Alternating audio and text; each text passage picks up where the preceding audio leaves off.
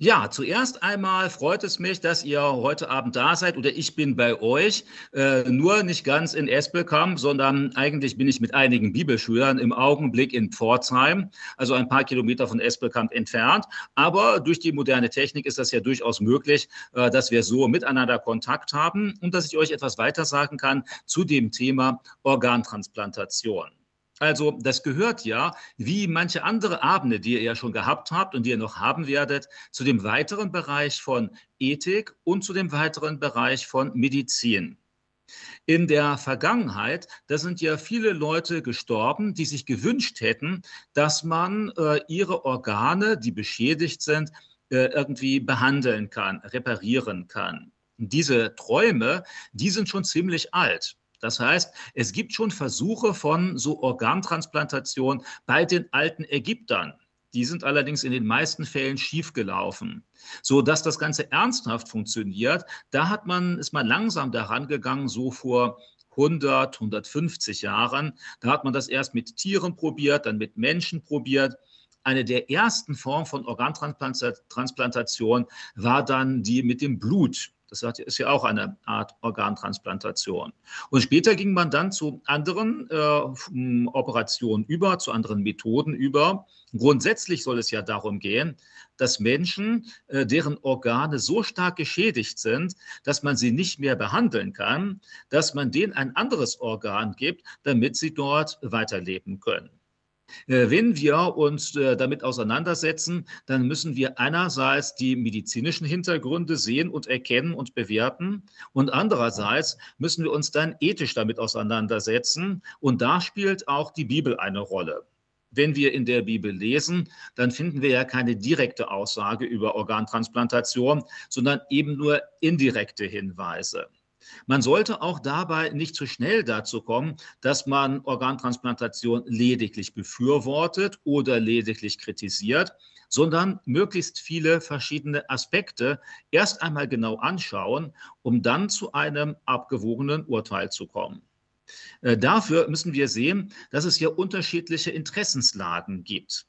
Also die eine Interessenslage ist bei dem Menschen, der ein Organ bekommen will oder auch bekommen muss, um nach ähm, irdischer medizinischer Möglichkeit überleben zu können. Beispielsweise hat jemand ein stark geschädigtes Herz oder eine stark geschädigte Niere oder eine stark geschädigte Leber. Und das ist dann mit der Zeit so einschneidend, dass ein Mensch, dem man dabei nicht weiterhelfen kann, dass der dann innerhalb von kurzer Zeit sterben wird. Und für solche Menschen ist Organtransplantation im wörtlichen Sinne des äh, Wortes äh, lebenserhaltend, lebensrettend. Also das ist nicht nur, dass man irgendwelche kleinen Probleme hat, sondern hier geht es um das Leben. Und äh, dass da Menschen äh, gerne Organtransplantation haben wollen, da wo das heute auch möglich ist, das ist ja durchaus nachvollziehbar. Äh, wenn wir über Organtransplantation sprechen, dann müssen wir uns aber auch gleichzeitig Gedanken machen über den Organspender, über die Angehörigen der, des Organspenders und des Organempfängers und auch über das medizinische Personal, was das Ganze ja vollziehen muss.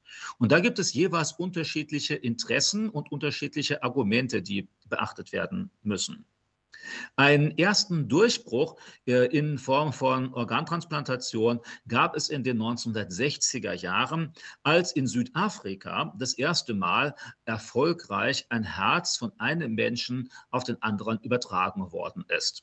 Das war damals in allen Medien. Es war ein südafrikanischer Arzt namens Bernard, der das gemacht hat.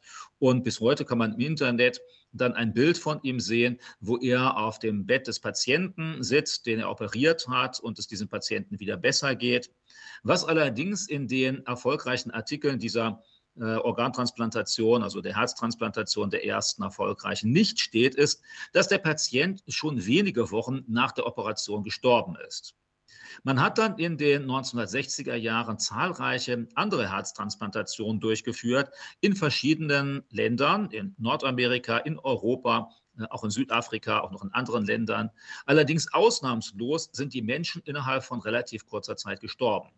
Das lag daran, dass die Operation zwar erfolgreich war, aber dass man Abstoßungserscheinungen hatte. Also das heißt, das Organ von einem Menschen passte irgendwie nicht zu dem Menschen, dem man das transplantierte. Und so hat die Immunabwehr des Empfängers das neue Organ abgestoßen, sodass der Patient dann nach relativ kurzer Zeit gestorben ist. Erst etwa 20 Jahre später hat man erfolgreiche Immunsuppressiva, so nennt man das. Das heißt Medikamente, die die, äh, die Abwehr des Körpers, also die Immunabwehr unterdrücken. Und deshalb ist es heute möglich, dass man einem Menschen ein Organ transplantiert, obwohl das Gewebe eigentlich nicht zu dem Menschen passt, sondern fremd ist und dass der Körper sich dagegen wehrt. Also das sind dann auch wichtige Dinge, die man beachten muss bei allem Erfolg, den Organtransplantationen haben, dass da immer auch gewisse Risiken mit verbunden sind und äh, dass Leute auch, die solch eine Transplantation haben, äh, leiden. Und äh, in den letzten Jahren gibt es dann auch einige neue Entwicklungen. Ich werde nachher nochmal darauf eingehen. Also wenn wir jetzt einen Menschen haben, der schwer geschädigt ist, der freut sich über eine Organtransplantation, den hilft sie auch weiter. Und da könnten wir sagen, für diesen Menschen ist Organtransplantation gut, hilfreich. Da freut man sich dann darüber. Wobei wir auch sagen müssen, ein Mensch, dem ein wichtiges Organ transplantiert worden ist, der lebt hinterher nicht mehr genauso weiter wie vorher. Also manchmal in Werbungen von Krankenkassen oder auch von Ärzten, die Organtransplantation gerne fördern wollen, klingt das so, als ob ein Mensch, der jetzt todkrank ist, der bekommt eine Operation und danach ist alles in Ordnung und er lebt wie ein Gesunder. Und das ist eben falsch. Also ich habe ja gerade schon gesagt, dass nach einer Operation schwere medizinische Therapien notwendig sind. Und diese Therapien haben auch unerwünschte Auswirkungen. Beispielsweise kenne ich eine Person, die schon vor mehr als 20 Jahren eine Nierentransplantation bekommen hat. Und seitdem äh, wird diese Person fast jedes Jahr wegen Krebs behandelt weil die äh, Medikamente, die sie nehmen muss, um die Abwehr äh, äh, des Körpers zu unterdrücken, führen dazu, dass der Körper auch nicht mehr in der Lage ist, alle Krebszellen, die immer wieder neu in einem gesunden Körper entstehen, zu bekämpfen. Besonders häufig ist bei dieser Person Hautkrebs. Also fast jedes Jahr entsteht Hautkrebs, er muss operiert werden dafür.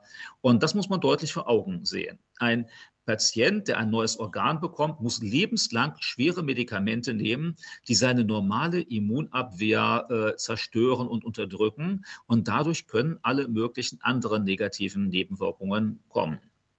Darüber hinaus sollte man auch wissen, dass gerade Menschen, die wichtige Organe transplantiert bekommen, in sehr vielen Fällen später eine psychologische Behandlung äh, brauchen. Manche haben beispielsweise äh, Schuldgefühle, manche haben Depressionen. Äh, unter anderem wird das ausgelöst dadurch, dass jemand, der ein äh, lebenswichtiges Organ bekommt, ja immer im Hinterkopf haben muss, da musste ein Mensch sterben, damit ich dieses Organ bekomme. Also das heißt, jemand, der auf eine Liste kommt, ein Organ zu bekommen, der weiß ganz genau, ich kann das Organ nur bekommen, wenn ein noch relativ junger Mensch einen so schweren Unfall erleidet, dass er als Hirntod erklärt wird und deshalb man seine Organe dafür benutzen kann. Und das ist etwas, was Leute psychisch belastet. Es gibt auch einige Leute, die sagen, dass sie dauerhaft äh, innerlich Probleme mit diesem Herzen haben, weil sie das Herz oder die Niere oder die Leber als etwas Fremdes empfinden. Also das heißt, es macht ihnen Probleme, dass da ein fremdes Organ ihnen das Leben erhält von einem anderen Menschen.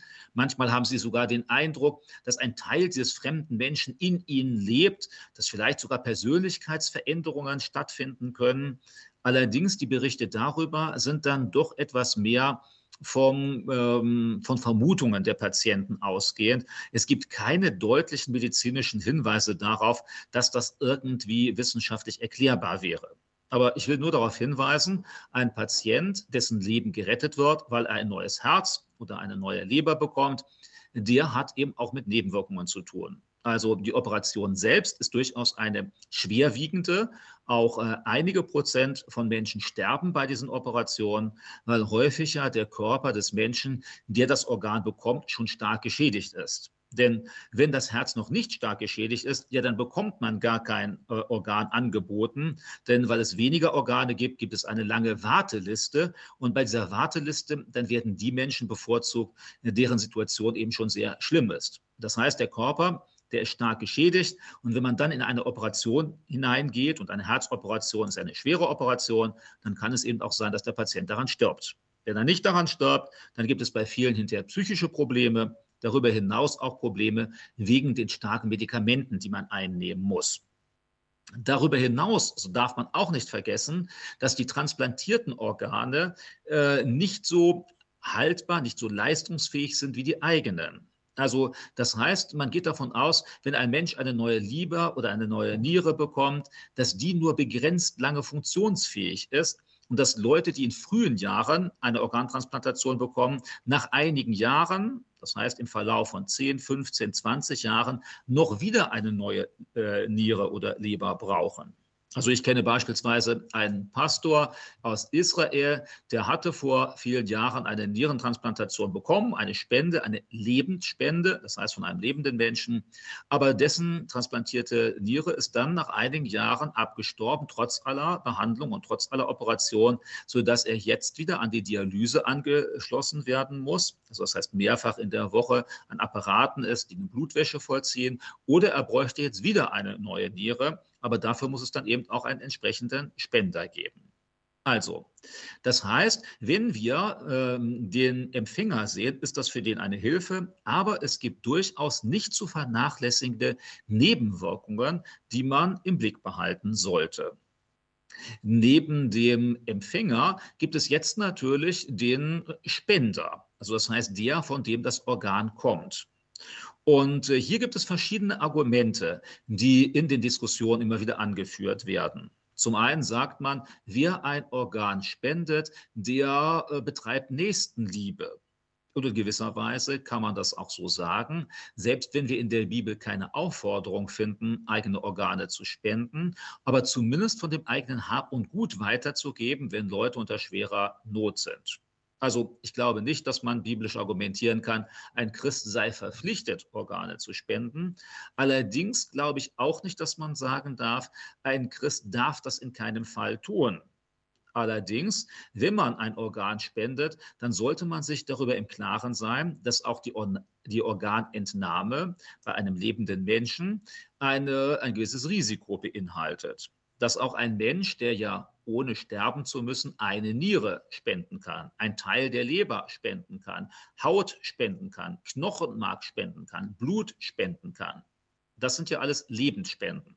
Das heißt, ein Mensch, der äh, lebendig ist, kann sich entscheiden, diese Körperteile zu spenden für andere Menschen. Vielleicht kennt das auch der ein oder andere. Da leidet jemand an Leukämie beispielsweise. Und eine Behandlung bei Leukämie ist ja, dass die Stammzellen, die Blut produzieren, also in den Knochen, dass die nicht mehr gut funktionieren und dass man da dann eben eine Knochenmarkstransplantation macht. Normalerweise der Patient, dem die entnommen werden, der hat keine Einschränkungen einschneidende medizinische Folgen davon, obwohl man daran denken muss, dass auch solche Organentnahmen nicht total risikolos sind äh, und dass sie auch zum Teil schmerzhaft sind, äh, häufig auch eine lange medikamentöse Vorbereitung brauchen, ehe man dann die entsprechenden Organe entnehmen kann.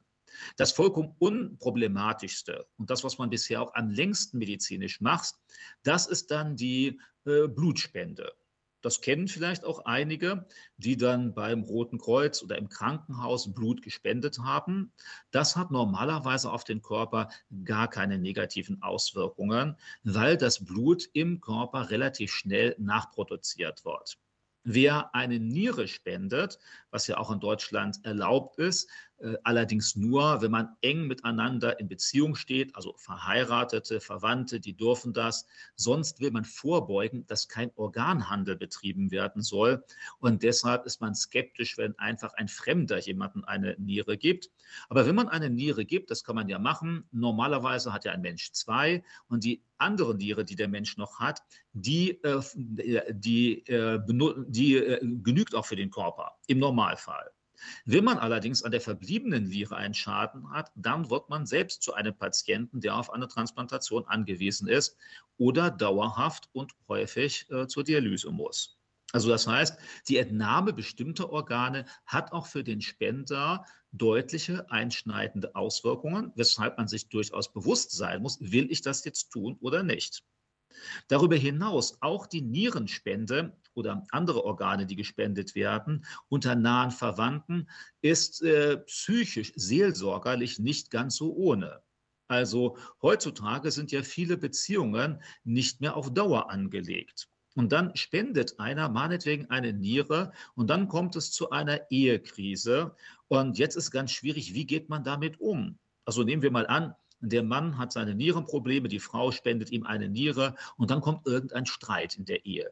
Ganz schnell kann der Gedanke kommen, vielleicht bei der Frau, ich habe für meinen Mann alles gegeben, ich habe ihm sogar meine Niere gegeben und der ist so unfreundlich und der hat so wenig Verständnis zu mir was natürlich die Beziehung in der Ehe zusätzlich erschwert. Oder denken wir, vielleicht die Eltern spenden eine Niere für das Kind.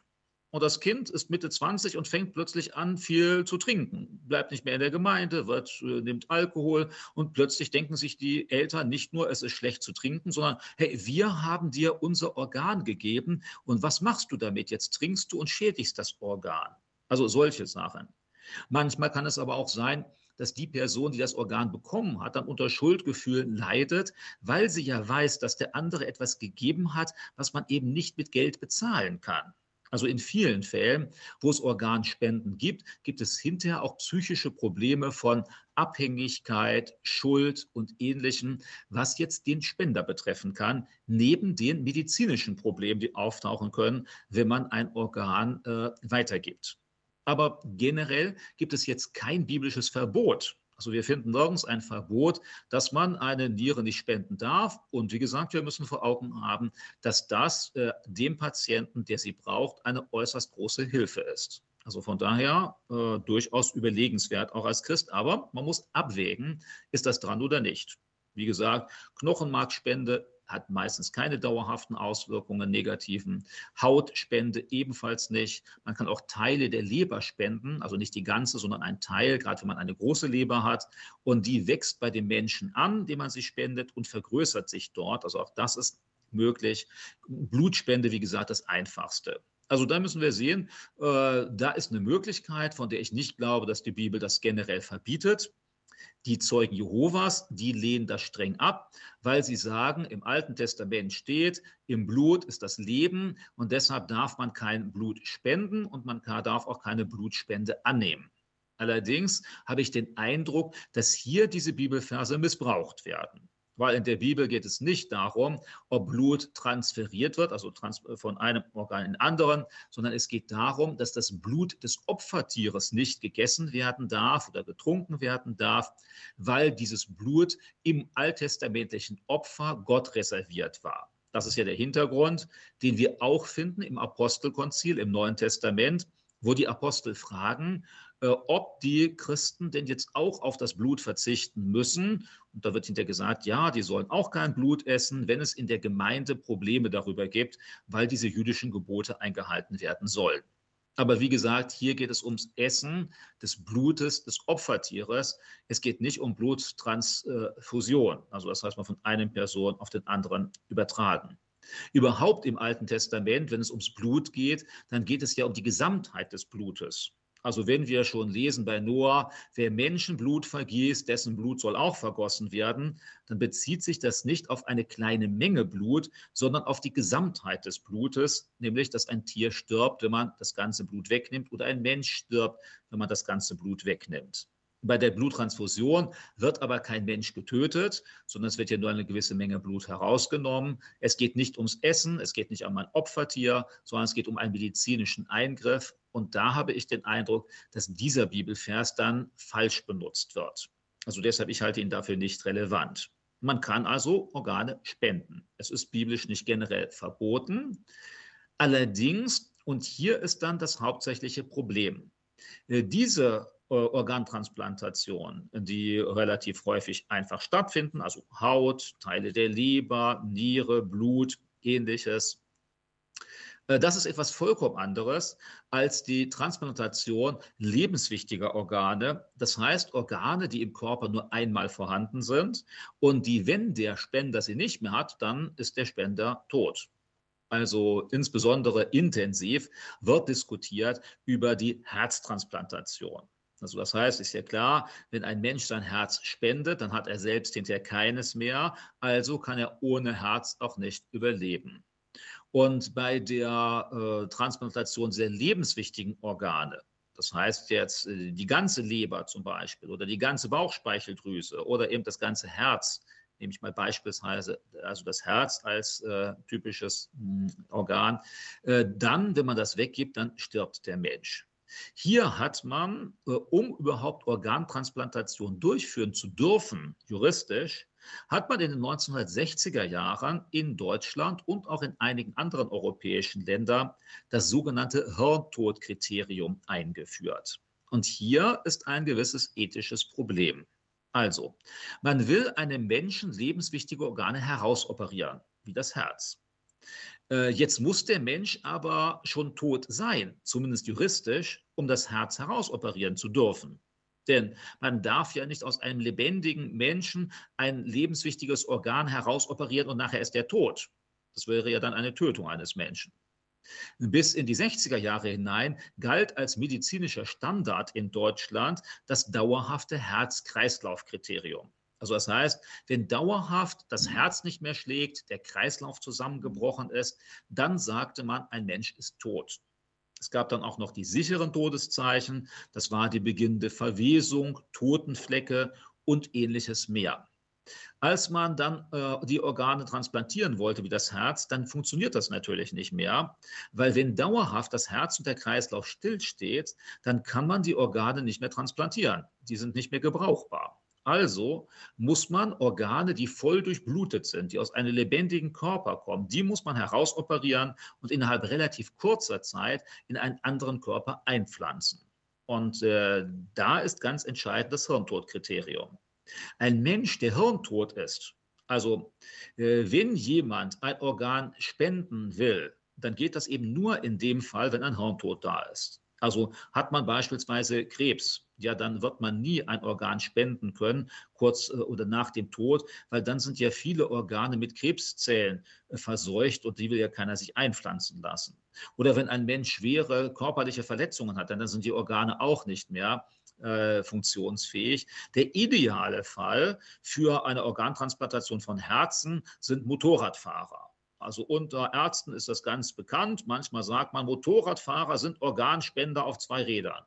Also weil es gibt viele Unfälle und meistens, wenn es Unfälle mit dem Motorrad gibt, dann wird der Kopf schwer verletzt, aber der übrige Körper ist noch einigermaßen funktionsfähig. Und dann kommt ein Patient vom Unfall ins Krankenhaus und man stellt fest, dass sein Gehirn so stark geschädigt ist, dass man davon ausgeht, dass es nie wieder funktionsfähig sein wird. Also man das, nennt das dann eine irreversible, eine nicht mehr rückgängig machbare Hirnschädigung oder noch etwas weiter, dass man keine direkte Hirnaktivität mehr messen kann. Das wäre die nächste Folge. Und dann erklärt man diesen Menschen als Hirntod. In vielen Fällen ist es so, dass er zwischenzeitlich als Intensivpatient an eine Herz-Lungen-Maschine angeschlossen ist, beispielsweise. Das heißt, das Herz schlägt weiter, äh, der Mensch atmet, seine Haare wachsen, seine Nägel wachsen, er verdaut, äh, der Körper ist warm. Wenn jetzt ein Angehöriger zu solch einem Patienten geht, hat er den Eindruck, dass hier ein lebendiger Mensch ist, der schläft oder der im Koma ist. Genauso ist das bei einem hirntoten Patienten. Das heißt, äh, eigentlich der größte Teil des Körpers funktioniert noch. Also bei den hirntoten Menschen ist es so, dass 5 Prozent, das ist ungefähr die Menge des Gehirns, da die nicht mehr messbar reagiert. Der Rest des Körpers und die restlichen Organe aber alle hundertprozentig lebendig sind. Und äh, jetzt erklärt man diesen Menschen juristisch für tot. Also man sagt, wenn das Gehirn nicht mehr messbar arbeitet, ist der ganze Mensch juristisch für tot erklärt. Weil die anderen Organe aber noch leben, kann man den Menschen so lange am Leben erhalten, obwohl er juristisch tot ist, bis dann der Patient, dem es transplantiert werden soll, auch ins Krankenhaus gebracht wird. Und dann nimmt man normalerweise in einer großen Operation die Organe aus der einen Menschen heraus und dann pflanzt man sie einem anderen Menschen ein. Also weil es eben keine große Zeit, nur es gibt nur einen engen Zeitraum von wenigen Stunden, wo das Ganze möglich ist. Und hier ist natürlich ein großes ethisches Problem. Und zwar das ethische Problem ist, wann ist der Mensch wirklich tot? Wenn wir in die Bibel schauen, dann gibt es dort äh, einige Aussagen über den Tod des Menschen, die aber generell immer den Ganztod des Menschen vor Augen haben. Also Aussagen der Bibel sind typisch, der Mensch hat keinen Odem mehr, also keinen Atem mehr. Das heißt, ein dauerhafter Atemstillstand. Ein dauerhafter Atemstillstand ist immer auch verbunden mit einem dauerhaften Herz-Kreislauf-Stillstand. Also das heißt, hier ist ein sicheres Todeszeichen, wenn ein Mensch nachweisbar über längere Zeit nicht atmet. Oder wir finden in der Bibel, dass der Mensch erkaltet. Also das heißt, die Körperwärme nimmt ab. Oder dass der Mensch verwest. Das lesen wir bei Lazarus dass dann die, äh, dass die äh, Maria und äh, Martha zu Jesus sagen, ja, ihr, du kannst dem Lazarus nicht mehr helfen, der stinkt schon, der ist schon verwest.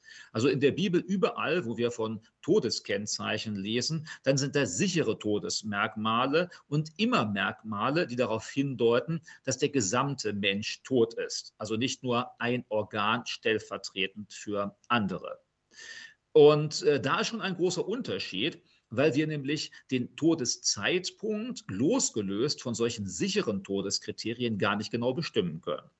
Wenn man jetzt einen Biologen fragt, dann würde der nämlich sagen, das Sterben des Menschen ist kein punktuelles Ereignis, also wo wir sagen können, jetzt lebt er und fünf Minuten später ist er tot, sondern das ist ein Prozess.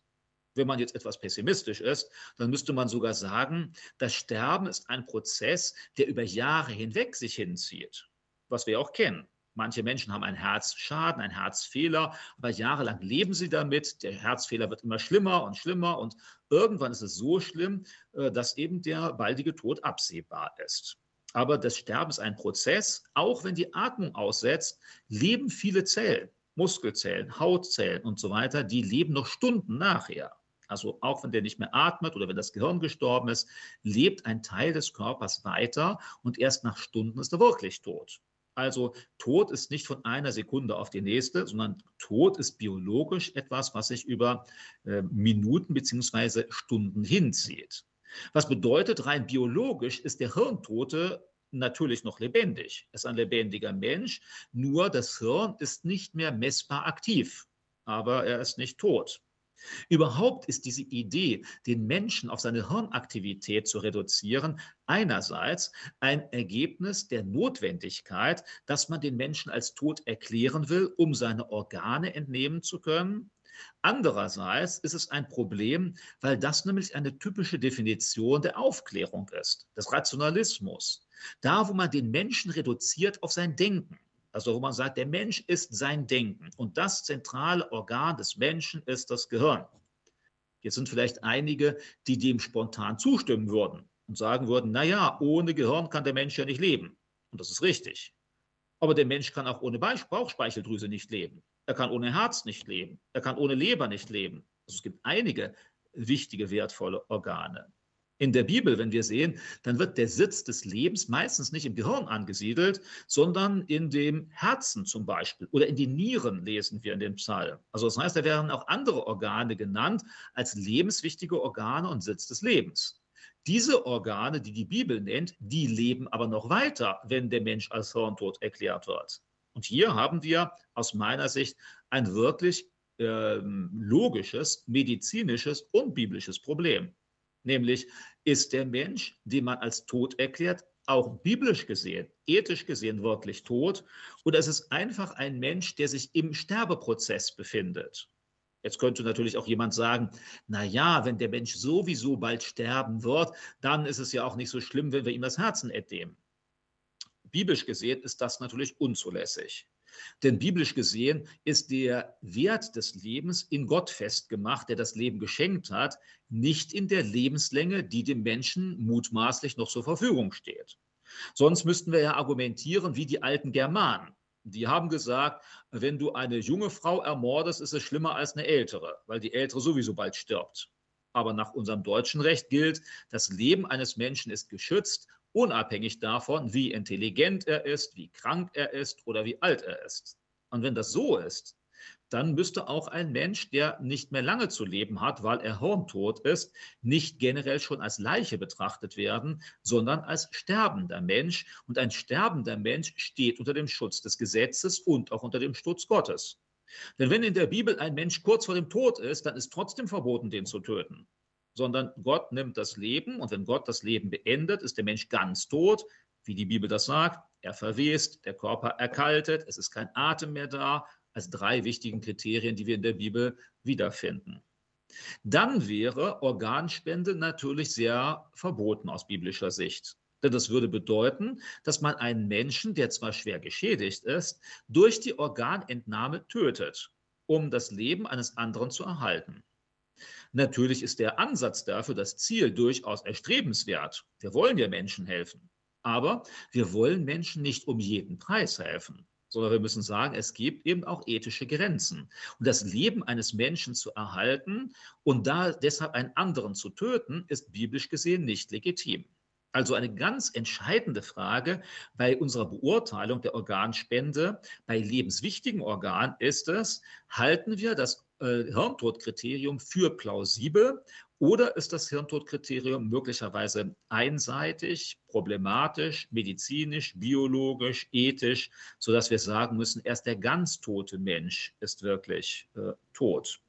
Dazu kommen dann noch kleinere Probleme, die ich aber jetzt nicht als ins Zentrum stellen würde. Beispielsweise ähm, messen die Ärzte das jetzt genau genug? Also werden vielleicht Menschen als hirntot erklärt, die gar nicht hirntot sind? Übrigens, das ist nicht ganz von der Hand zu weisen. Wir wissen heute, dass in den 80er, 90er Jahren noch nicht so feine Methoden existierten, um die Aktivität des Gehirns zu messen. Und dass man deshalb manche Menschen als Hirntod erklärt hat, die wir heute noch nicht als Hirntod erklären würden, weil man es heute genauer messen kann. Jetzt heißt das nicht, dass diese Menschen nach menschlichem Ermessen wieder aufgewacht wären. Nein, wahrscheinlich wären die sowieso früher oder später gestorben, aber sie waren dann eben doch noch lebendig. Also das heißt, ob man einen Menschen als tot erklärt, hängt auch an der Fortschrittlichkeit des Krankenhauses, in dem sich der Arzt befindet, je nachdem, welche Apparaturen dazu eingesetzt werden. Darüber hinaus ist es dann auch noch ein gewisses Problem äh, mit dem Patienten, also wie genau man das Ganze misst ähm, wie man jetzt mit der Leiche umgeht, also mit dem Menschen, den man dort vor sich hat. Ich habe mit mehreren Leuten gesprochen, die ihre Angehörigen als Organspender freigegeben haben. Ich erinnere mich beispielsweise an einen Vortrag, den ich in München zu dem Thema gehalten habe. Und da kam später eine Frau auf mich zu und die sagte, sie würde heute ihre Angehörigen nie mehr zur Organtransplantation freigeben. Bei ihr war das so, dass sie mit ihrem Mann und den Kindern in Urlaub war und äh, dann war ihr Mann unaufmerksam, tritt auf die Straße, ohne genau darauf zu achten, wird von einem Auto erfasst, er kommt ins Krankenhaus und die Ärzte erklären ihn für Hirntod. Das Ganze passiert innerhalb weniger Stunden. Weil die Ärzte jetzt gerne eine Transplantation durchführen, setzen sie die Frau unter Druck die doch vollkommen unter Schock ist. Also, das heißt, sie hat gerade, ihr Mann ist verunfallt. Äh, sie war im Urlaub. Ein vollkommenes Schockerlebnis. Und jetzt äh, drängen die äh, Ärzte, die Frau, ihr Mann ist tot und da können sie doch noch was Gutes tun. Also geben sie ihren Mann als äh, Organspender weg. Und hier sagt sie, es war für sie sehr schwer. Sie konnte von ihrem Mann nicht Abschied nehmen als sie ihren Mann besucht hat, dann lag er in einem Bett, er atmete, ja, weil er ja nur hirntot war, äh, seine Haut fühlte sich warm an. Also da war nichts spürbar für den normalen Menschen, dass er tot war. Nur die Ärzte sagen, er ist tot. Und dann sagt sie später, als sie den Mann beerdigen wollte, ja, dann hat man auch gesehen, wo man den Bauch aufgeschnitten hat, dass da Organe fehlten und so. Und da sagte sie, also sie würde das so nie wieder tun. Das war für sie eine starke psychische Belastung und sie konnte nicht Abschied nehmen von ihrem sterbenden Mann und deshalb würde sie das so nicht machen.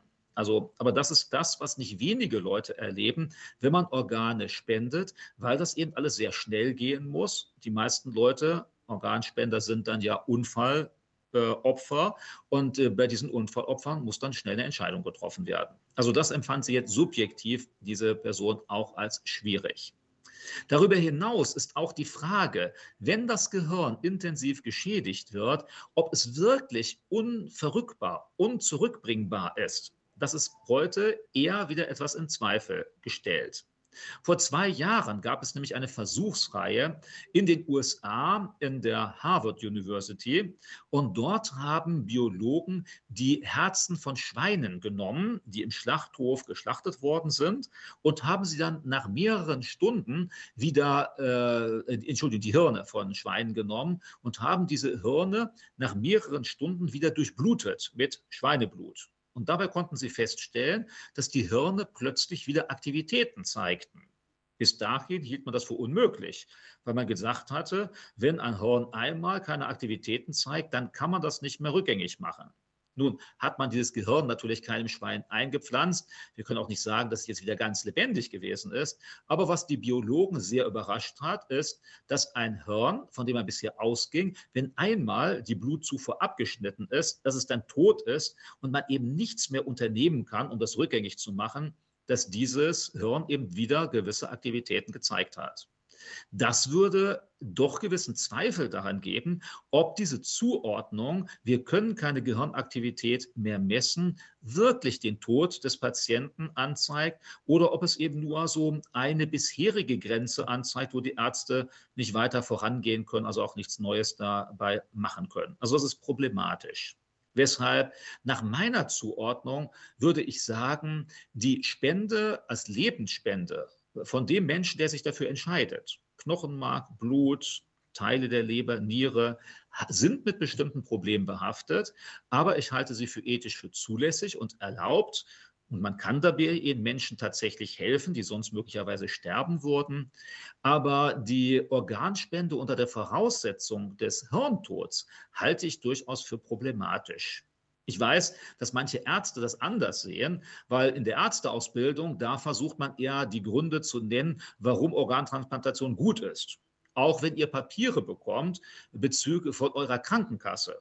Also jetzt ist beschlossen von der Bundesregierung, dass ihr regelmäßig von eurer Krankenkasse informiert werden sollt und ihr sollt motiviert werden, Organspender zu werden.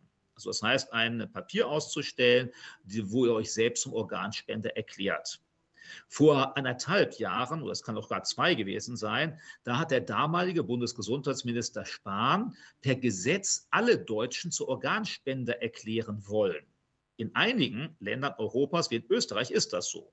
Also wenn du in Österreich bist oder in Österreich einen Unfall hast und du hast kein Papier bei dir, dass du nicht Organspender sein willst, dann geht man davon aus, du bist ein Organspender.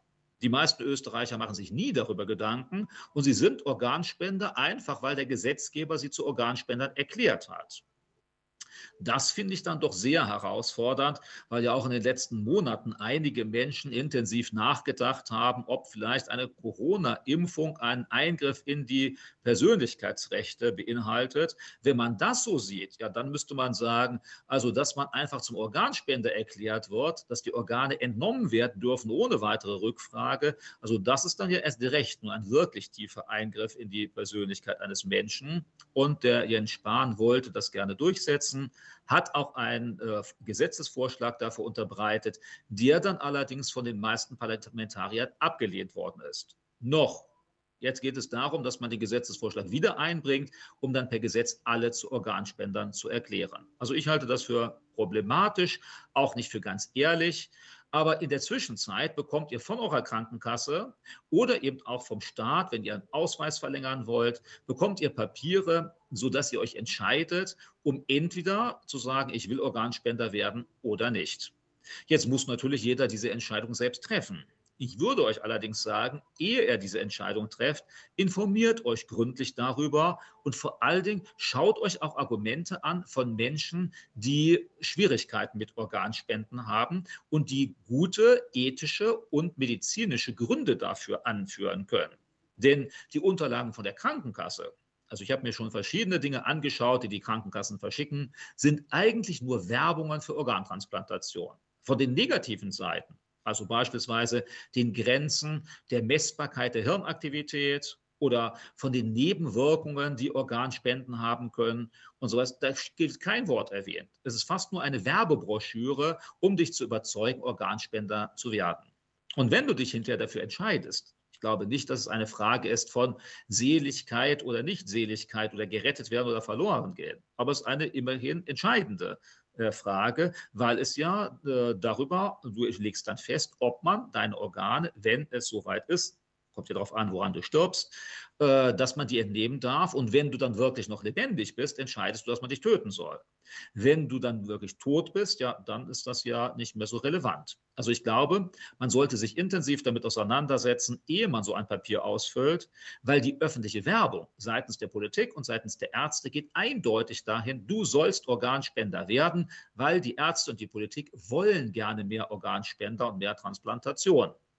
Ich erinnere mich, vor ein paar Jahren hatte ich eine Podiumsdiskussion zu diesem, Diskus zu diesem Thema und da hatte dann auch ein Arzt daran teilgenommen. Und wir hatten dann intensiv darüber gesprochen, auch über das, die Frage des Hirntodkriteriums. Und da währenddessen meinte dann der Arzt, ja, also Michael, wieso siehst du das überhaupt so eng? Würde man die Apparate abstellen, dann wäre der Mensch ja sowieso, würde er sterben.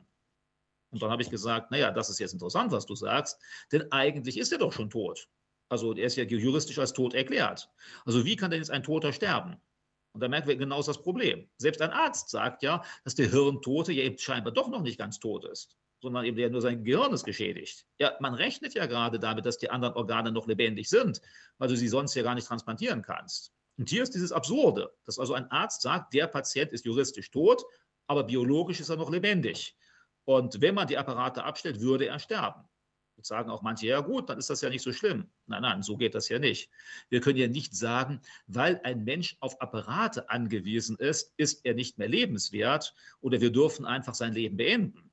Was ist denn mit dem Menschen, der beispielsweise auf einen Herzschrittmacher angewiesen ist? Oder derjenige, der jede Woche dreimal zur Dialyse muss und ohne diese Apparate nicht mehr überleben kann? Wir haben ja zahlreiche Menschen, die von Apparaten abhängig sind, aber noch Jahre oder sogar Jahrzehnte leben können.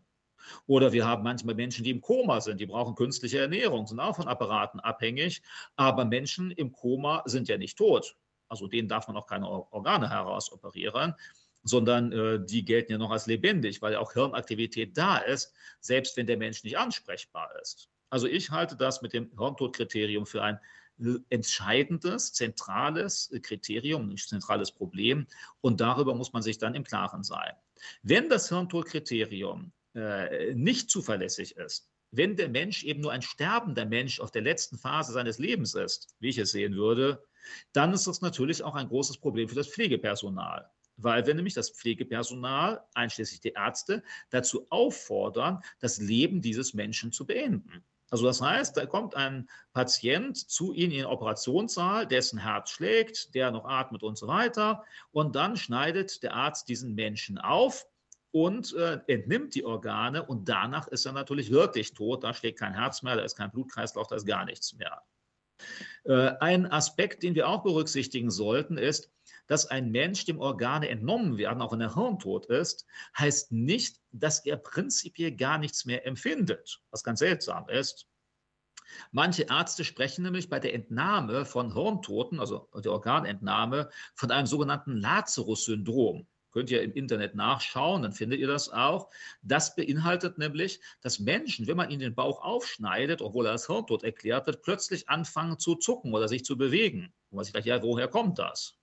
Dann sagen manche Ärzte, naja, das sind halt nur die Nerven, die noch zucken, aber sie sagen, der spürt nichts mehr. Wobei, ob er was spürt oder nicht, das können wir faktisch eigentlich gar nicht sagen, weil wir ja nur spekulieren darüber. Deshalb ist es auch so, dass in Deutschland allen Patienten, den Organe entnommen werden, also das, die heißt die Hirntoten, die als tot erklärt werden, die bekommen in Deutschland eine Anästhesie. Also das heißt, da ist ein Anästhesiearzt, der macht eine Betäubung, so wie bei anderen Operationen auch, damit es eben auch der nicht zuckt oder sonst etwas. Hier muss man sich natürlich wieder die Frage stellen, wieso braucht man eine Anästhesie bei einem Patienten, der doch tot ist? Wieso kann, bewegt er sich, wenn man ihn aufschneidet? Das ist irgendwie, finde ich, zumindest unbefriedigend. Zumindest zeigt das für mich, so ganz sicher tot ist das wohl nicht. Also ja, es gibt im Moment keine Möglichkeit, ähm, den zurückzuholen. Es gibt keine Therapie, das Hirn wieder äh, in Funktion zu bringen. Aber aus meiner Sicht bedeutet das nicht unbedingt, dass er tot ist. Gerade in den letzten Wochen gab es dann neue Entwicklungen, die vielleicht ganz andere Alternativen aufzeigen, über die wir uns getrennt davon Gedanken machen müssen. Und zwar hat man in den letzten zehn Jahren einige Schweine gentechnisch verändert, sodass ihre Gene denen der Menschen noch ähnlicher sind und die Abstoßungserscheinungen dann noch geringer sind. Und gerade vor etwa eineinhalb Monaten hatte man das erste Mal langfristig erfolgreich das Herz eines Schweines einem Menschen eingepflanzt und der Mensch hat überlebt. Und äh, hier ist natürlich nicht mehr das Problem, einen Menschen zu töten als Hirntoten, denn das Schwein wird ja sowieso getötet, geschlachtet und jetzt nimmt man das Organ und pflanzt es einem Menschen ein. Wir müssten uns natürlich die Frage stellen, ist das jetzt ethisch erlaubt? Also darf man das Organ eines Tieres einem Menschen einpflanzen? Zumindest sehe ich keine ganz deutlichen biblischen Aussagen, die das generell verneinen. Ähm, aber eben die Bibel spricht auch nicht so sehr darüber, also ob das möglich ist oder nicht. Eine noch ethisch unproblematische Position wäre die Entwicklung von künstlichen Herzen, die zwischenzeitlich sehr weit vorangeschritten sind. Also es, früher waren die Herz-Kreislauf-Maschinen sehr groß und mühsam und außerhalb des Menschen. Zwischenzeitlich gibt es Kunstherzen, das heißt also reine mechanische Pumpen, die man einem Menschen einpflanzen kann, bisher allerdings nur kurzzeitig bis zu einer Organtransplantation.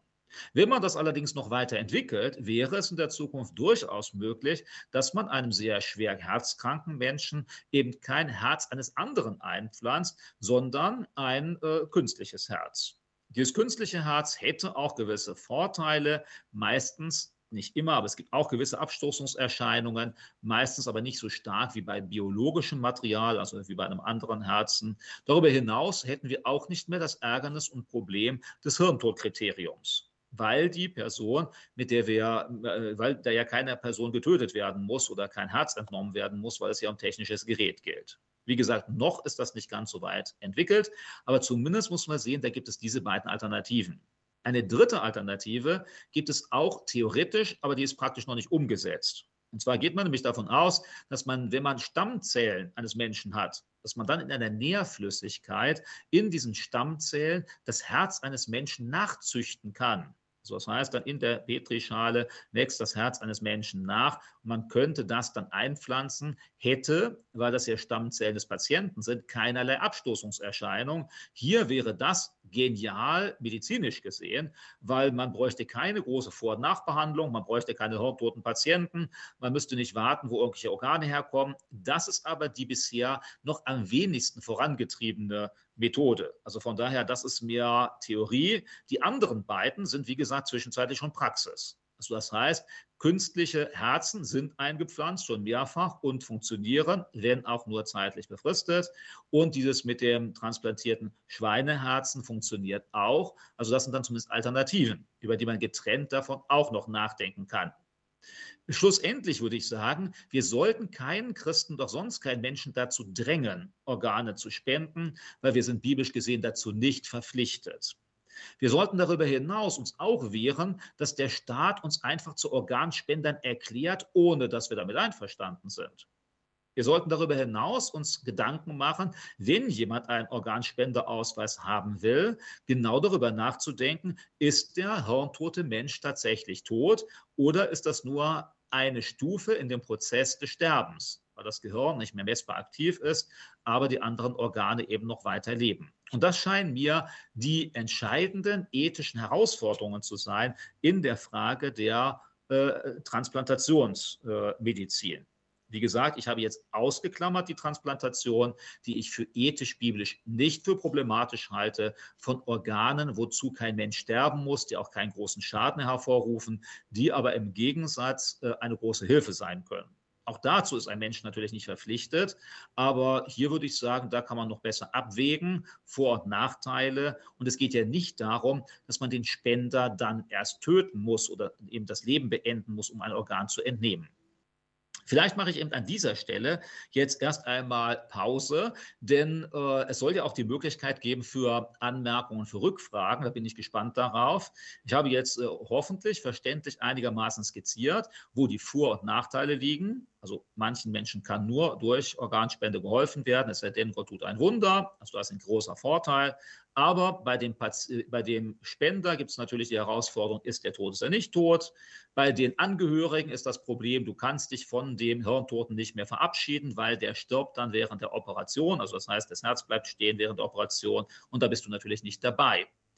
Und äh, dazu ist dann äh, noch dieses Problem eben, ist der Horntod überhaupt im biblischen Sinne oder im biologischen Sinne ein toter Mensch oder ist er eben einfach nur juristisch für tot erklärt, sodass er bei der Explantation eigentlich erst getötet wird. Wenn das so ist, dann äh, bringen wir die Ärzte und die Krankenpfleger und die Krankenschwestern dazu, dass sie Menschen töten. Und das passiert jedes Jahr hundertfach, weil ja jedes Jahr hundertfach hirntote Menschen explantiert und die Organe weitergegeben werden. Wenn sich jetzt einer darüber Gedanken macht und sagt, ja, ich habe ja schon eine Organtransplantation, ich habe ja schon eine Niere oder sonst etwas, Jetzt sollte man als Christ nicht das Ganze überspitzen und sagen, jetzt musst du dir das Organ rausoperieren lassen, sondern da würde ich sagen, ja, wenn du dir jetzt so entschieden hast, dann leb damit und bitte Gott, dass er da Gnade schenkt und dass du damit auch gut weiterleben kannst. Also es geht nicht darum, jetzt Menschen ein schlechtes Gewissen einzureden, die sich in der Vergangenheit für Organtransplantation entschieden haben, auch wenn es jetzt Organe sind, die von einem Hirntoten entnommen werden. Es geht ja mehr darum, dass wir uns ethisch, biblisch Gedanken machen für zukünftige Entscheidungen. Also das heißt, wenn wir in der Zukunft mal herausgefordert werden, ob wir selbst Organspender werden wollen als Hirntote oder ob wir solche Organe von diesen Menschen haben wollen. Also deshalb denkt jetzt bitte nicht dann daran, wenn ihr einen Menschen kennt, der eine Organtransplantation gehabt hat, den jetzt irgendwie ethisch unter Druck zu setzen oder dem schlechtes Gewissen einzureden. Oder wenn es einen von euch betrifft, und das gibt es ja in vielen Gemeinden, dass Menschen Organe transplantiert bekommen haben, dann soll es nicht dazu führen, jetzt mit einem schlechten Gewissen herauszukommen oder zu sagen, jetzt habe ich was ganz besonders Schlimmes getan, sondern hier gilt es eben einfach, ja, wenn das jetzt so ist und du hast dich dafür entschieden, vielleicht auch, weil du bestimmte Sachen gar nicht so im Blick gehabt hast, ja, dann lebe leb damit in der Situation, in der du jetzt bist und treff einfach die richtigen Entscheidungen für die Zukunft. Und hier würde ich sagen, neben der Prüfung der Argumente, betet einfach. Und wie gesagt, ihr müsst heute entscheiden. Der Staat verlangt von euch, dass ihr entscheiden müsst, will ich Organspender sein oder nicht? Will ich auch ein Organ haben oder will ich es nicht haben? Darüber müsst ihr entscheiden. Das ist jetzt nicht mehr der Staat oder sonst jemand, der das, äh, diese Entscheidung trifft. Und deshalb sind wir als Christen, ob wir wollen oder nicht, wir sind herausgefordert, uns damit auseinanderzusetzen, um dann, wenn du vom Staat wegen Verlängerung deines Personalausweises oder Reisepasses oder wegen der Krankenkasse, die da Druck macht, wenn du eine Entscheidung treffen musst. Ja, ich hoffe, ich habe jetzt einige wesentliche Aspekte genannt, aber wie gesagt, äh, ich freue mich auf Rückmeldungen, entweder wenn ihr konkrete Beispiele nennt oder wenn ihr darauf hinweist, dass ich vielleicht bestimmte Aspekte jetzt noch nicht berücksichtigt habe, nicht darauf eingegangen bin oder vielleicht sind manche Sachen, die ich euch gesagt habe, auch unklar, wo ihr euch sagt, das möchte ich gerne noch ein bisschen detaillierter erklärt bekommen, dann sagt das doch. Also soweit es mich betrifft, könnten wir jetzt in eine Phase übergehen mit Rückmeldungen, Beiträgen und Fragen. Und äh, es würde mich freuen, wenn da einige kommen, sodass wir heute Abend dieses Thema möglichst gründlich behandeln können, sodass es euch auch hilft, das besser einordnen zu können. Ja, Michael, vielen Dank. Hörst du mich? Ja, ne? Wahrscheinlich jetzt gleich hörst du mich. Jetzt hörst du mich, Michael? Ja, ich höre dich allerdings sehr leise. Okay, da arbeiten die Techniker bestimmt noch dran. Ähm, bevor wir Fragen äh, einsammeln, eine kleine Anmerkung. Ich habe heute tatsächlich in den Nachrichten gelesen, dass die Person, der ein äh, Schweineherz transplantiert wurde, äh, verstorben ist in den USA. Also das hat äh, zwei Monate lang jetzt knapp gehalten mit dem Schweineherz, aber ähm, heute ist die Person äh, verstorben als kleiner Nachtrag. Ja, dann würde mich mal interessieren, wir haben ja auch einige hier im Gesundheitswesen, vielleicht ähm, haben die noch äh, spezielle Fragen zu ihrem Beruf betreffend oder auch äh, andere Leute, irgendwas, was euch auf dem Herzen liegt. Könnt ihr die Frage jetzt stellen? Lukas reicht das Mikro rum oder ich auch?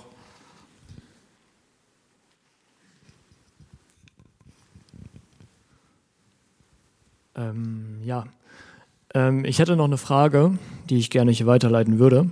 Und zwar sehr häufig wird ja der Wille eines Patienten innerhalb einer Patientenverfügung festgehalten. Und sollte ein Patient jetzt festlegen, bereits zu Lebzeiten bei klarem Verstand und guter Gesundheit, dass äh, sobald er ähm, nicht mehr gesund ist und dem Hirntod erliegt und der Hirntod diagnostiziert wird, dass dann die Apparate abgeschaltet werden sollen. Das geht jetzt vielleicht in eine etwas andere Richtung, aber wäre das per Definition Selbstmord? weil er dann ja für sich selbst entscheidet, ich möchte dann nicht mehr weiterleben. Wie mhm. würdest du das sehen? Ja, das ist durchaus eine Frage, die in die ähnliche Richtung geht. In der Vergangenheit war es so, man sprach auch davon von einem Paternalismus. Also das heißt, die Ärzte haben häufig über den Kopf des Patienten entschieden, weil es aber in der Zwischenzeit sehr viele ethisch herausfordernde Therapien und Entscheidungen gibt. Deshalb ist man in den letzten 20 Jahren immer stärker dazu übergegangen, den Patienten entscheiden zu lassen, welche Therapie nun richtig oder falsch ist, unter anderem auch in der Patientenverfügung und auch in dem soll man Apparate abstellen oder nicht. Das hängt tatsächlich, wie gerade schon gesagt worden ist, ein, ist ein bisschen etwas anderes als bei dem Hirntodkriterium, weshalb wir sollten das nicht vermischen. Das eine hat ja nicht automatisch mit dem anderen zu tun. Die Tendenz in der deutschen Öffentlichkeit ist heute ziemlich eindeutig. Ihr findet so gut wie keinen Menschen, der längerer an Apparate angeschlossen sein will. Alle Menschen sagen, und das allerdings häufig ohne sich intensiver damit beschäftigt zu haben, was das ethisch bedeutet, auch medizinisch bedeutet, sagen, ich will keine Apparatemedizin. Als Christ sind wir dann nochmal etwas anders aufgestellt als ein Mensch, der kein Christ ist. Ein Mensch, der kein Christ ist, der sagt sich, es gibt nichts nach dem Tod und mein Körper, der stirbt jetzt langsam und ich habe sowieso keine Verpflichtung Gott gegenüber, mein Leben gehört mir, also entscheide ich auch über mein Leben. Und genau das ist ja der Kern der Patientenerklärung. Und hier müssen wir sagen, äh, als Christ vertreten wir die Auffassung, dass die Bestimmung über unser Leben nicht in unserer Hand liegt. Dass wir sagen, nein, das ist nicht das, was wir machen sollen, sondern da entscheidet allein Gott darüber. Jetzt sagen manche Leute natürlich auch, ja gut, aber wenn wir gar keine Apparate nehmen würden, dann wären wir ja schon tot. Diese Argumentation ist aber ethisch unzulässig. Also, wenn ich einem Menschen helfe, äh, dann ist das ja was Positives. Ich versuche sein Leben zu erhalten. Und das ist hier biblisch nicht verboten, sondern sogar geboten. Wenn ich jetzt aber eine Therapie, die schon da ist, die den Menschen am Leben erhält, wegnehme, dann greife ich ja hier ein und diesen Zustand beende ich und versuche äh, und beende das Leben. Darüber hinaus ist es ja eine Entscheidung, um das Leben zu beenden. Also das heißt, wenn ich jemandem eine Behandlung medizinisch gebe, ist das, um Leben zu erhalten. Wenn ich Apparate abstelle, ist das ausnahmslos die Entscheidung, ich will sterben. Und insofern ist diese Rückfrage durchaus sehr berechtigt. Ich würde sagen, man muss das wirklich sehr gut überlegen. Eigentlich steckt hinter dieser Entscheidung ein Sterbewunsch und zusätzlich noch ein ethisch problematischer Sterbewunsch, weil er nämlich den Menschen in einer bestimmten Lebenssituation wertet. Also sagt, dieses Leben ist nichts mehr wert. Dieses Leben an Apparaten ist nichts mehr wert, deshalb schmeiße ich es weg eigentlich auch ein Vorwurf Gott gegenüber, nämlich Gott, warum hast du mich in diese schwere Situation gebracht? Nimm mir doch das Leben weg und wenn du es nicht tust, dann mache ich das. Und hier müssen wir sagen, die moderne Medizin ermöglicht uns, dass wir so alt werden wie nie zuvor, dass wir so gesund werden sind wie nie zuvor. Aber wir wollen gern das Positive haben und das Negative nicht. Und das ist problematisch. Also deshalb würde ich sagen, überlass das Gott. Wenn du die Möglichkeit hast, medizinisch Menschen zu helfen, dann solltest du es tun. Aber wir sollten nicht automatisch, weil wir ein bestimmtes Leben als nicht mehr lebenswert ansehen, das Leben bewusst beenden. Bewusst beenden, das ist, glaube ich, geht über unsere Entscheidungskompetenz hinaus. Aber genau das beinhaltet das. Darüber hinaus, wenn ihr eine Patientenerklärung ausfüllt, was durchaus sinnvoll sein kann, solltet ihr daran denken, dass sehr viele Menschen füllen die Patientenerklärung aus, wenn es ihnen relativ gut geht. Fragst du heute einen Menschen mit 20 oder 30, will er diese oder jene Therapie? Fast alle sagen, weil die Medien das auch so suggerieren, das ist schlecht, das will ich nicht. Fragst du Menschen, die äh, kurz vor dem Tod sind oder die in einer schwierigen Situation sind, sieht die Situation meistens ganz anders aus. Vielfach entscheiden Menschen auch ohne sich wirklich medizinisch intensiv damit auseinandergesetzt zu haben, welche Methoden denn jetzt nun sinnvoll sind, also wirklich den Menschen weiterhelfen können und welche einfach überflüssig sind. Das sind medizinische Fragen, die sich alle paar Jahre verändern. Denn eine Therapie, die heute unsinnig sein kann, ist es möglich, dass die in fünf Jahren total sinnvoll ist und dass man die benutzen kann und äh, dadurch wirklich etwas erreichen kann. Also nehmt ihr die Anfangsphase meinetwegen der Chemotherapie bei Krebserkrankungen. Das war eine große Quälerei und viele Leute sind dann trotzdem gestorben. Heute sind viele, nicht alle, es kommt ja sehr darauf an, worum es sich dabei handelt, sind viele äh, Chemotherapien durchaus sehr erfolgreich, belasten den Körper durchaus relativ wenig, sodass eine Entscheidung heute eigentlich eine andere sein müsste als meinetwegen vor 20 oder 30 Jahren. Also das heißt, wer eine Patientenerklärung ernsthaft macht, in Verantwortung vor Gott, müsste sie alle paar Jahre neu überdenken, sich neu beraten lassen, welche Methode sinnvoll ist und welche nicht, um dann nicht leichtfertig sein Leben wegzuschmeißen, vielleicht sogar äh, den Arzt zu beauftragen, das Leben zu beenden, das ist ja eine der entscheidenden Fragen, die heute auch diskutiert werden über die sogenannte Sterbehilfe. Also hier kann ja eine Patientenerklärung ganz in die Nähe einer Sterbehilfe kommen, also dass der Mensch stirbt willentlich. Also das heißt, ich will sterben, deshalb will ich diese Behandlung nicht. Und das wäre ethisch falsch. Also ein Christ, der sagt, ich will sterben und unternimmt dann etwas, um schneller zu sterben, das ist ethisch eindeutig falsch, denn Gott ist der, der über Leben und Tod bestimmt. Und wenn wir sagen, wir machen aber etwas, um das Leben zu verlängern, ja, da müssen wir sagen, das ist ja auch ein biblischer Auftrag. Also findet ihr irgendwo in der Bibel den Auftrag, eine, äh, eine Hilfeleistung, die naheliegend ist, zu unterlassen. Also meinetwegen ein Hunger, der kommt an deine Haustür und du sagst, ach, du stirbst sowieso bald, du kriegst nichts mehr zu essen. Das gibt's nicht. Oder ein Kranker kommt bei dir an die Haustür und dann sagst du, nein, dich pflege ich nicht. Wir kennen hier gerade den barmherzigen Samariter. Der hätte jetzt auch sagen können, der stirbt sowieso bald, der ist so zusammengeschlagen, der ist so kaputt, der stirbt wir haben den Auftrag immer wieder, immer wieder in der Bibel, dass wir Menschen, die in körperlichen oder seelischen Notlagen sind, beistehen sollen. Wir haben nie den Auftrag, dass wir irgendwie das Sterben eines Menschen beschleunigen sollen oder dass wir eine äh, Hilfeleistung unterlassen sollen, damit ein Mensch schneller stirbt. Aber genau das ist dann dieser Ansatz dieser sogenannten Sterbehilfe, indirekt oder direkte Sterbehilfe, die bewusst den Tod des Menschen herbeiführen will. Und da gibt es verschiedene Methoden. Meistens versuchen die Ärzte, diese Methoden auch äh, angenehmer zu interpretieren, den Menschen vor Augen zu führen, das sei jetzt alles gar nicht so schlimm oder sei vollkommen normal oder wir tun dem Menschen sogar noch was Gutes, wenn er stirbt. Das sind alles Argumente, die wir schon vor 100 Jahren bei den Nazis hatten, denn die hatten auch argumentiert, dass Behinderte oder Koma-Patienten oder andere, die wollen sowieso nicht mehr leben, die wollen sterben obwohl das eben in vielen Fällen vollkommen falsch ist. Und deshalb soll ihr lebensunwertes Leben beendet werden. Also jede Entscheidung darüber, ob dein Leben lebenswert ist oder nicht, ist nicht deine Entscheidung, darfst du nicht treffen. Gott entscheidet darüber. Wenn wir einem Menschen helfen können mit den Mitteln, die uns zur Verfügung stehen, sind wir deutlich biblisch dazu aufgefordert, das zu tun. Heißt das nun, dass heute auch manche Menschen länger leben unter schwierigen Bedingungen?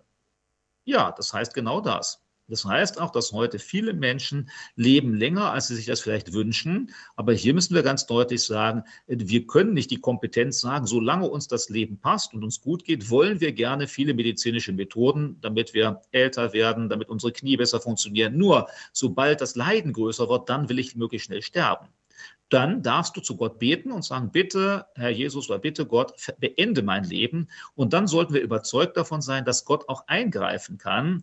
Viele Menschen haben nämlich den Eindruck, als ob am Ende der Arzt oder die Intensivmedizin darüber entscheidet, wie lange wir leben. Und das ist natürlich grundfalsch.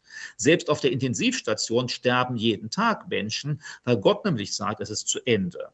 Wenn ihr Ärzte fragt, die glauben manchmal selbst an ihre Allmacht, also dass sie entscheiden können, ob ein Mensch lebt oder nicht. Biblisch gesehen sollte uns das ganz klar sein. Jesus sagt doch schon, was kann der Mensch durch all seine Mühe, seiner Lebenslänge nur eine Elle hinzusetzen? Kann er nicht.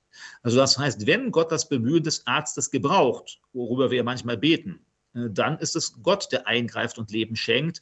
Wenn Gott sagt, der Mensch soll sterben, dann kann ein Mediziner tun, was er will und der Mensch wird sterben. Also ist ja eine seltsame Auffassung, die manche haben von den sogenannten lebensverlängernden Maßnahmen. Aus Gottes Sicht gibt es gar keine lebensverlängernden Maßnahmen, kann es auch gar nicht geben. Denn wenn Gott sagt, ein Mensch stirbt, dann stirbt er, egal was ein Arzt macht. Allerdings, wenn Gott die Bemühungen eines Arztes segnet, ja, dann lebt der Mensch eben weiter. Also das heißt, ein Mensch lebt nicht weiter, weil der Arzt Fehler gemacht hat oder das richtig gemacht hat, sondern weil Gott diese Bemühungen des Arztes gesegnet hat. Und der Arzt hat ja die Aufgabe von Gott und auch von den Menschen, Leben nach bestem Wissen und Gewissen zu erhalten. Und deshalb werden wir im Alter eine Phase haben, was die Bibel ganz genau sagt. Sie sagt, im Alter kommt eine Zeit, kommen Tage, von denen du wolltest, sie seien nicht da, sagt die Bibel deutlich. Ja, im Alter ist leider häufig eine Phase von Leid. Und dass das viele Menschen nicht wollen, verstehe ich vollkommen, will ich ja auch nicht. Aber hier sollten wir unsere Grenzen sehen, was wir deshalb nicht tun dürfen. Wir dürfen nicht bewusst unsere Lebenslänge versuchen zu verkürzen, sondern dann sollten wir im Gebet uns an Jesus wenden und sagen, ich möchte gerne scheiden, ich möchte gerne in die Ewigkeit hineingehen und dann darauf vertrauen, dass Gott auch das machen kann und auch auf unser Gebet hören wird. Und dann wird trotz aller medizinischer Bemühungen, werden die Leute sterben.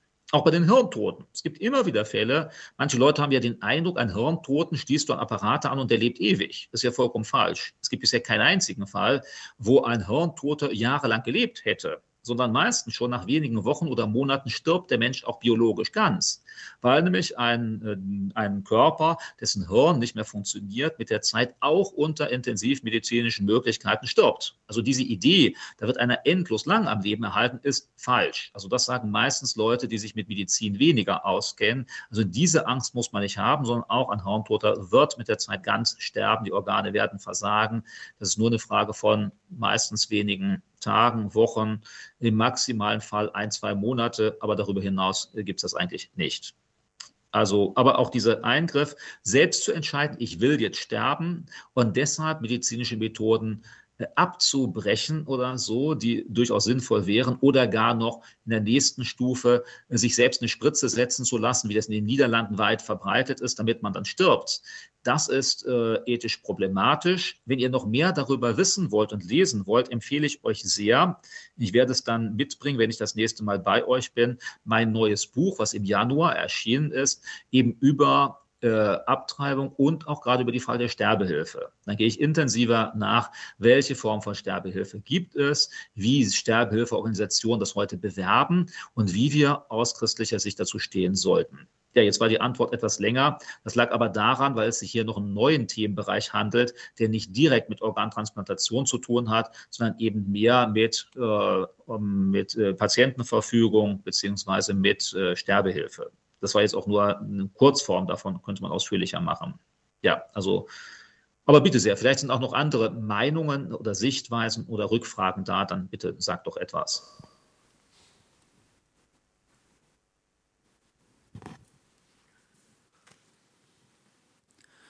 Wenn wir jetzt vielleicht in die Rolle eines Arztes schlüpfen würden und uns dann quasi vor uns einen Patienten haben, der irgendwie eingewilligt hat, ja, wenn ich hirntot bin, dann könnt ihr gerne meine Organe entnehmen, ich will die spenden.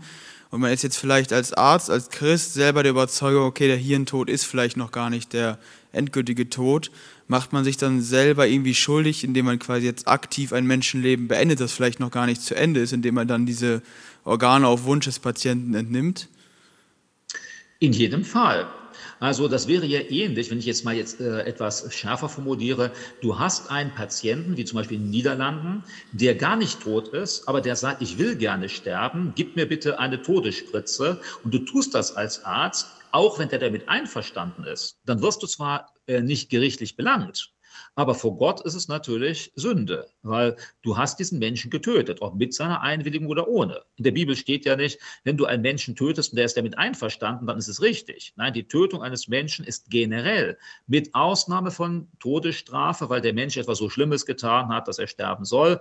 Aber das ist ja jetzt nicht die Frage bei den Menschen am Lebensende. Also wenn ein Arzt das tut und du als Arzt den Eindruck hast, das Hirntodkriterium ist kein wirklich überzeugender Hinweis darauf, dass der ganze Mensch tot tot ist, also nicht nur, dass das Hirn nicht mehr funktioniert, dann wird man schuldig, wenn man dem Menschen die Organe entnimmt und ihn damit tötet. Allerdings muss man sagen, als Arzt hat man ja heute die Entscheidung. Also du musst dich ja nicht bei einer Transplantationsklinik bewerben, wo du das dann tagtäglich tust. Der normale Arzt im Krankenhaus ist an keinen Transplantationen beteiligt, sondern du musst dich dafür freiwillig melden. Du wirst im Normalfall nicht dafür gezwungen, so etwas zu tun.